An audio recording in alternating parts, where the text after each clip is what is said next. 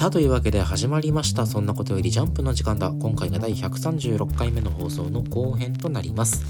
このラジオはもう子供じゃないけど大人にはなりきれない。そんな2人が世界へ届ける奇想天外高等無形絶対絶命ジャンプ感想ラジオとなっております。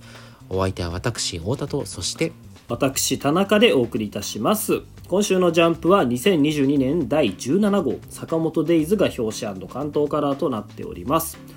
それではもう一度今週のアンケートのおさらいをしましょう。私太田から1位ワンピース2位坂本デイズ3位青の箱となっております。はい私田中の今週の1位はワンピース。そして2位青の箱3位4コマキャッチャーとなっております。この後半パートでは坂本デイズそして4コマキャッチャーの感想についてお話ししていこうと思います。それでは1作品目参りましょう。どうぞ。テンポとアクションと意外性売れる漫画の条件が揃ってます。坂本デイズ。はい。坂本デイズ。あの今週表紙関東カラー、あの表紙はまあかっこいいのよ、うん。そのね原色がふんだんに使われてね、えー青赤緑とねめちゃめちゃかっこいいんだけどうん。このポップな雰囲気と打って変わってのうん大人シックな関東からクソかっこよくない、ブリーチを思い出すねなんか。なあそうだね。この立ち姿もね。そう。かっこいいよね。やっぱオーダーが良すぎるね。オーダーに尽きるね ここの漫画はオーダーに尽きるよ本当。獅子場南雲高村おさらぎ、えー、ひょう金栗。うんかっこいい。なんか法則性とかあるんかね？何かしらの？うん名前とかの。難しい漢字を使ってるじゃなうん。い おさらぎとかさ。やっぱでもそこら辺もさそのまあ前編のオープニングでちょっと話したけどやっぱ意外と思ったよりこの少年少女に読まれてると坂本デイズはそうだね。ね、やっぱそういうさそのおさらぎとかさ金栗とか獅子場とかやっぱ少年少女がこう背伸びしたくなるような要素っていうのがあっていいんじゃない？オーダーに。名前もね、うん。むそうそうちょっと名前とか難しくてね。そうそうそう。いやーそんな感じでまあ関東カラーはめちゃくちゃかっこいいんだけどあのーねなんといってもこの今週絵の力でしょまあもう毎週そうだけどね。やっぱり絵力がすごういん。坂本デイズまあ絵毎回毎回すごいんだけど言うても1コマ2コマぐらいじゃない？その、うんうん。めっちゃかっこいい見せる絵でそうだね。なんか殴ってくんのって、大体1話に1個。ド派手な見開きがあったりするよね。ただそれが今週やっぱこう関東カラーで気合が入ってるからかさ、うん。まあ、まずこの虎尾に襲われて避けるシーンのコマでしょ、うん。でその後このし虎尾を転ばすさこのマスクマンマスク厨房のうん。キックのコマもかっこいいし。こいいね。そしてまあなんといってもうん。今週アキラちゃんでしょあきらちゃん。こうね道が見えてブシュッと相手の頸動脈を一突きするうんこの見開きもかっこいいしね。なんかやっぱ関東カラーってね新規読者をいかに獲得できるかが 肝だと言いますけど、ね。掴みに来てるよね、うん。今週の絵って。なんか誤解を恐れずに言うと坂本デイズ絵上手くなってない？なんか。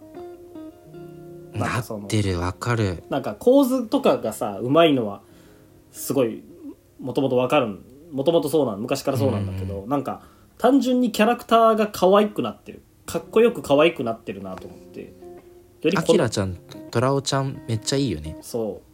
アキラちゃんがなんか今週俺めっちゃ可愛く見えてさそのうんかわい。いほっぺたにバッテンのある男とバチって目があって目をそらすシーンがあるじゃんうんうんうん。目をそらしてるアキラちゃんめっちゃ可愛いなと思っちゃって今週。あーそんな言ってると道が見えるのよ道が見えるのかな？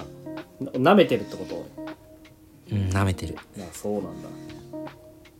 えー、あのーでもさ今週その道が見えました。で「あきらちゃんすごい腕でした」でただその名字が赤尾明でしたっいていう話。やーこれね。これもさその赤尾といえばよ。いや名前だけ出てたんだよね赤尾。そう JCC 時代坂本ナグも赤尾でブイブイ言わせてたんだぞって名前だけ出てたのよ、そうだね。ほんでねあのー坂本とナグモはねもうとっくに、えー登場してたんだけど、うん。じゃあ赤尾って誰なんだって話だったんだけど。そう。一回名前が出てきまさかて。ね全然音沙汰がなかったもんね。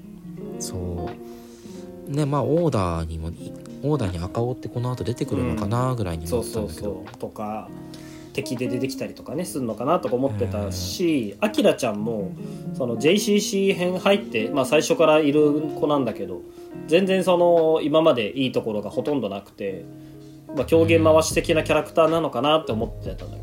そしたらでもなんかここ最近すごいちょっとずつフィーチャリングされてきてさなんかめっちゃ手先が器用とかうん。されてた中でそれが全てつながって赤尾明覚醒っていうのがこう何？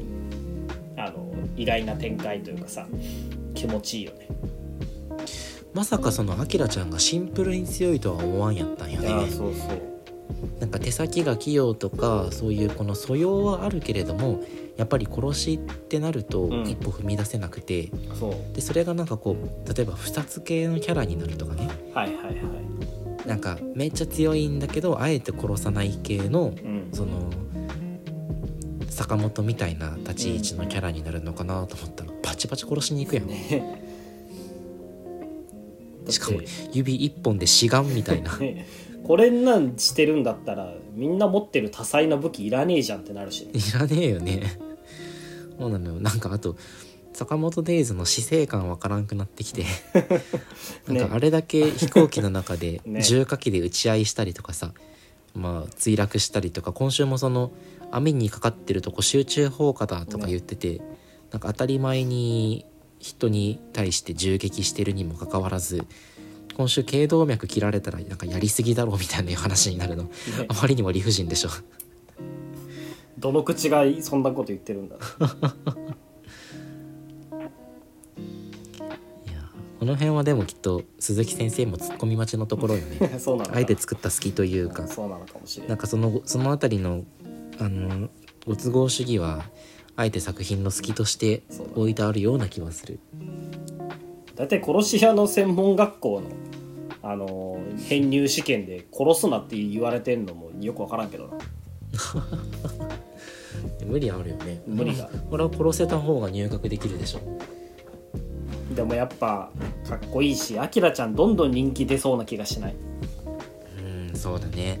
なんならシンとかよりよっぽどキャラ立ってるんじゃない、ねシンは言い過ぎたかもしれんけど今の時点でルーよりはキャラ立ってそうえそうだね。なんならでも前日だからね。善逸だね。アキラちゃんなんか。そら人気出るよって弱だけどみたいな。そう。気弱だけど意識失った時だけ強いですみたいなさの今後の展開で楽しみな点としては2点あってあ。あの一つはトラオちゃんとシンどっちが強いのか問題よ。いやそうだね。そのやっぱその、とね。というかシンがどこまでやれるのか問題があるよね。そうだね。なんかいつも最初全然坂本におんぶに抱っこだったし、そうそうそうそうそう。そうまあこの間の戦いで一応未来種みたいなのはできるけど果たしてどこまで通用するのかっていうシンの立ち位置をここで明らかにしてほしいなっていうのは楽しみだね推薦のトラオちゃんと比べてどっちが強いのかっていうね。どちらもその坂本信者っていう共通点もあるしね。そうだね。と？それともう一つはやっぱあの赤尾に関する話でうん。ここは過去編とか始まるんかね？坂本南雲赤尾の過去編あはーでも単純に読みたいよね。そうなのよ。そのまあね過去編といえばやっぱ五条先生と下藤卓じゃん。うん。近年の。それぐらいのポテンシャルあると思うのよ、うん。坂本の過去編って。だね。だからまあそこも単純に気になるしきっと赤尾がなんかもう今死んでる風の話で来てるじゃん、うんうんうん。だから何があってそんな強い赤尾が命を落としてで今のこのアキラにこうつながってくるのかとかも、はいはまあ、読者としては気になる。いねと一点だけあのスラーが今この JCC の編入試験の受験生を勧誘してるっていう話があって。ああそうだったね。でスラーが言うにはその人はすごく速く走るらしいのよ。ほう。これアキラちゃんじゃない？いやー説あるね。ね。なんかそのわかんないけど JCC で殺し合いになってお姉ちゃんが死んだからそれぶっ潰したいですみたいな動機が成り立ちそうじゃん。うんうん。しなんかアキラちゃんでそれしたらめっちゃ美味しいじゃん。美味しい。でもやっぱすごいこのうん。坂本に出会ったことによってそのスラー一味に入らないっていう展開が欲しくない？あ改心するわけね。改心。まあそうだね改心というか、まあそうか。なんやかんやスラーの思い通りにはなりません。やっぱアキラちゃんが敵に回ってほしくないし、なるほど。俺はこの JCC 編入編でめちゃめちゃ好感度高めた上でスラーに願ってほしい。ああそれも美味しい。いやどう転んでも美味しいよねアキラちゃん、うんこうなってくるとね。そうだね。いやー坂本デイズなかなか、えー最近もね右肩上がりで面白くなってますので、これからの展開楽しみです。はい。では今週最後の作品に参ります。全く新しいフォーマットな気がするんですがすごくないですか？4コマキャッチャー。4コマキャッチャー。面白かったこれ。の読み切りね。まあ抜群におもろいかと言われるとそうでもないし本当に単純な面白さだけで3位に入れられるかと言われると甚だ疑問ではあるがフォーマットが良すぎて俺は新しくて新しいなと思ったから入れちゃった。実際どうなんだろうね。あるのかなこういう形式の漫画って。ねえその4コマ漫画をストーリーの中に挿入する。そうそう。でちゃんと意味があるっていうねそれが。うーん。ねえ見たことはないけど本当にこのシステムがまず面白いもんね。ね。え4コマの中身とか置いといて。マウンドの上で4コマ見せてるコマがまずもう面白いし。そうだね。4コマの内容がもうちょっと面白ければいいなと思うけど。あでも最初の4コマ好きだよ俺。1個目のあの後頭部のやつでしょ。そうそう後頭部のめっちゃおもろいよ。これはねおもろい。わかるわかるなんか4コマの順番も良くて一番最初その後頭部面白い4コマが来た後しばらくそうでもないんだけどなんかねラストに出てくるその外角低めのストレートでうん。天丼する4コマもめっちゃ好き。うん。奥さんが取ったもので際どいコース取ったねで落とすの好きだうんうん。わかなるわかる。いやなかなか、まあ、こ俺これ以上この漫画について話すことはないんだけど。なんか漫画ってこういう奥深いなって。こういうシステムで笑かそうとしてくる漫画って他にあるの？いやどうなんだろうね。まあメタ的な視点からで言うとやってるのはあるかもしれないけどストーリー漫画にがっつり4コマ組み込むっていう形式は俺は過分にして知らんね。ねえ。ポテンシャルがすごいよね。だからこの漫画きっと、ねあ常人の発想を超えてるもんね。のメガネが4になってるのが俺ちょっと好きなんだよね。あー俺これ分かんなかった。そうなんだ。なんでメガネに毛が垂れてるんだろうってずっと思ってて。メガネがね4コマの4なの。これは面白かった。なるほどね。俺はキンブレル投手が面白かったな。キンブレルとして4コマ凝視する凝視するあまり投球フォームがなんかキンブレルみたいになってる。わかるわかる。これでもどどこまで伝わってるんだろうと思うけどね。あの中日ファンとか多分伝わってるんじゃない？中日ファンなんかいないんだから。中日ファンといえばねキンブレルの真似してめった打ちされる鈴木宏っていうピッチャーがいて。そこまで俺知らないんだけど。そうなのキンブレルの真似禁止されてる。あそうなんだ。あ鈴木宏っていうピッチャーがいて。俺キンブレルは知ってたんだけどキンブレルの真似っていうものがミームとしてあるんだそもそも。そうそう本当にねキンブレルの真似するクローザーがあの去年一昨年中日にいたのよ、へえ知らなかった。そういいやいやでもまあそう考えるとね4コマとの絡みの部分以外でもちゃんと笑いどころあるってことでそうそうなかなか自力としては意外と高いんじゃないって思ったね。うーん。ね。まあこの方式でどんどんやっていくのはなかなか難しいかもしれないからあの一発限りなんだろうけどもっと他の作品もねこの自力を持って読んでみたいなと、うん。このね思います。自由な発想力でね、楽しませていただきたいなと思いますね。はい。というわけで今週4作品お話ししてまいりましたがいかがでしたでしょうか？エンディング。えー先週のラジオでもねちょっと話したんだけどタコピーの現在が最終回を迎えましたということで。おーそうやった読んだ。あったね。タコピーの現在読んだよ。どうどうよ？タコピーの現在総じて。いやー俺は好きだねタコピーいやー面白いよ。やっぱ売れるだけあるというかバズるだけあるなとは思うよね。そのお前が言ってたように最後その明るい終わり方をするのが、まあ、泰山泰山ファイブ先うんう生ん作品のね、う共通点っていうのが本当にそのまま来てて、んね。あのねどうやって幸せな未来に着地するのか全く見通しが立たない中で、まあ、最後ああいう終わり方がねできうまいことてきたっていうのはもうすごく落とし込んだ綺麗なと思っだったたな。読後感はね良かったんだけどでもああいう風に終わりに持っていくなら途中の胸クソ展開の嵐いるとは思っちゃったけどね。その、うん、なるほどね。うんそこまで書かなくてもよかったんじゃないというかまああれがあったからこそここまでバズったっていうのはあるんだろうけど読まれるための引きはあるんだけどまあそうっていうことよね。うん、そこをエンタメとしてだけ使うなら、まあ、路悪的でも同時にあるんだろうけど、なんかそのなんていうのかな。俺やっぱ個人的にタコピーの現在にはさ圧倒的な光の結末、まあ、もしくは圧倒的な闇の結末を求めてたからどっちかというとこう重要な点結末になっちゃって、まあ、物足りなかったその部分に関してはちょっと物足りなかったなとは思う。終わり方は綺麗だしあれ以上ないとは思うんだけど。うん。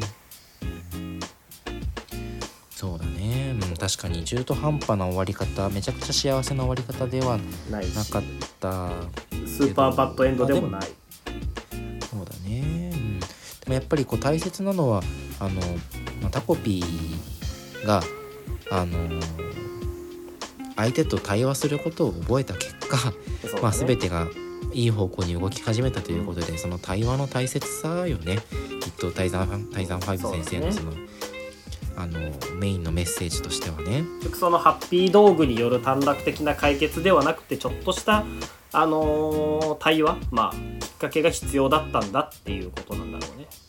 うん、その対話を怠怠ったがためにあの一番最初ね、えーの世界ではうん。まあ、えーお母さんを殺しちゃうし、え2回目のループでもあのーね名前忘れちゃったわ。静香ちゃん静香ちゃんだったっけ？静香ちゃんが主人公ね。静香ちゃんがあのお父さんの子供たちをねうん。襲うような展開になってしまうし、でもタコピーが対話さえすれば、まあ、タコピーこそ散ったけれどもその2人は、まあ、幸せな最後を迎えることができてね幸せな、現在っていうのは結局何だった？のまあタコピーがタコピーであるということが現在なのかな。ハッピー性に生まれてあれ以外の解決策を知らなかったということそのものがあそこまでこじらせてしまった原因ってことなのかな。か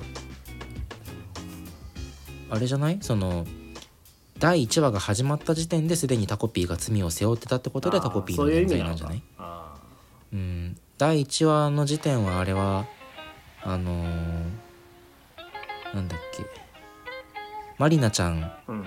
と、えー一通り過ごした後の世界だもんね。うんそうだね。だからマリナちゃんと人とと出会った時点ではまだ罪がなくて。うんただマリアちゃんとマリナちゃんと出会った後に罪を負って静香ちゃんのところに来たみたいな話なのかな。っていう意味での現在か。な。うんかな。まあでもこれでね泰山ファイブ先生ももう押しも押されの人気作家の仲間入りを果たしたと言っても過言ではないんじゃないかなと思うから。いやすごいバズったもんねねえ。今回。それこそ俺100日後に死ぬワニぐらいバズってたんじゃないかなって思う。ああそうだね。うん。あタコピーもさうん考察班がきしょかったのよも考察班きしょかったねうもう本当にねあの嫌でも目に入るしなんか一番俺イラッときたのがさそのその、まあ、タコピーの結末俺みたいにそのなんかどっちかというと中庸な終わり方になって物足りなかったって言ってる人もいたのよ他には。うんうん。そういう人たちに対してやっぱり一般の人というか多くの人って結局スカットジャパン的な結末を求めてるのねみたいなすかした言い方してるやつがいてさいやお前、漫画におけば漫画じゃなくてもいいけど創作物におけるカタルシスをそんなスカットジャパンとかいう卑俗な言葉でまとめるのは雑語りすぎるだろうって俺はブチギレてた一人で。うん。ね。そうだね。俺が考察班吉祥って思った回で言えばあの東くんがうん。あのお兄ちゃんに罪を告白する回があったじゃない。ね。ただあの回一番最初のページではそのお兄ちゃんに罪を告白することで「お前何やってんだよ」みたいに言われちゃうんだよね。うんうん。お前が殺したんだろう一家の面汚しがどうのこうのあーって言われるような言われたような東くんの想像から反転してあのお兄ちゃんが優しくしてくれるのようんうんただこの回のコメント欄を見るといや実はこのぼあのお兄ちゃんに罪を告白した後に冒頭のお兄ちゃんからの罵倒が始まるのかもしれないみたいな書かれ方をしててほなんかそのねうーん意図的に悪趣味の方向に作品を思持っていこうとするところがあってなんかその、うんとにかくねこう、まあ、悲惨な結末だったりとか、なんか厳しい描写に、であること自体に価値があるかのような読み方をする人も、まあ、中にはいて、ねまあそういった楽しみ方を否定するわけではないけれども、うん。とかなんかただ、あのーうん。もうちょっと素直に読んでもいいんじゃないかなっていう。俺が見たので言うとあのほ本当のお父さんの今の子供たちをさらってたけどあれはあ胃の中を切り裂いてチャッピーが食べられてないかを確認した後変身パレットでそこら辺の虫とかを子供たちに変えてたんだみたいなね。そういうのも全くだから喋れないんだみたいな話ね。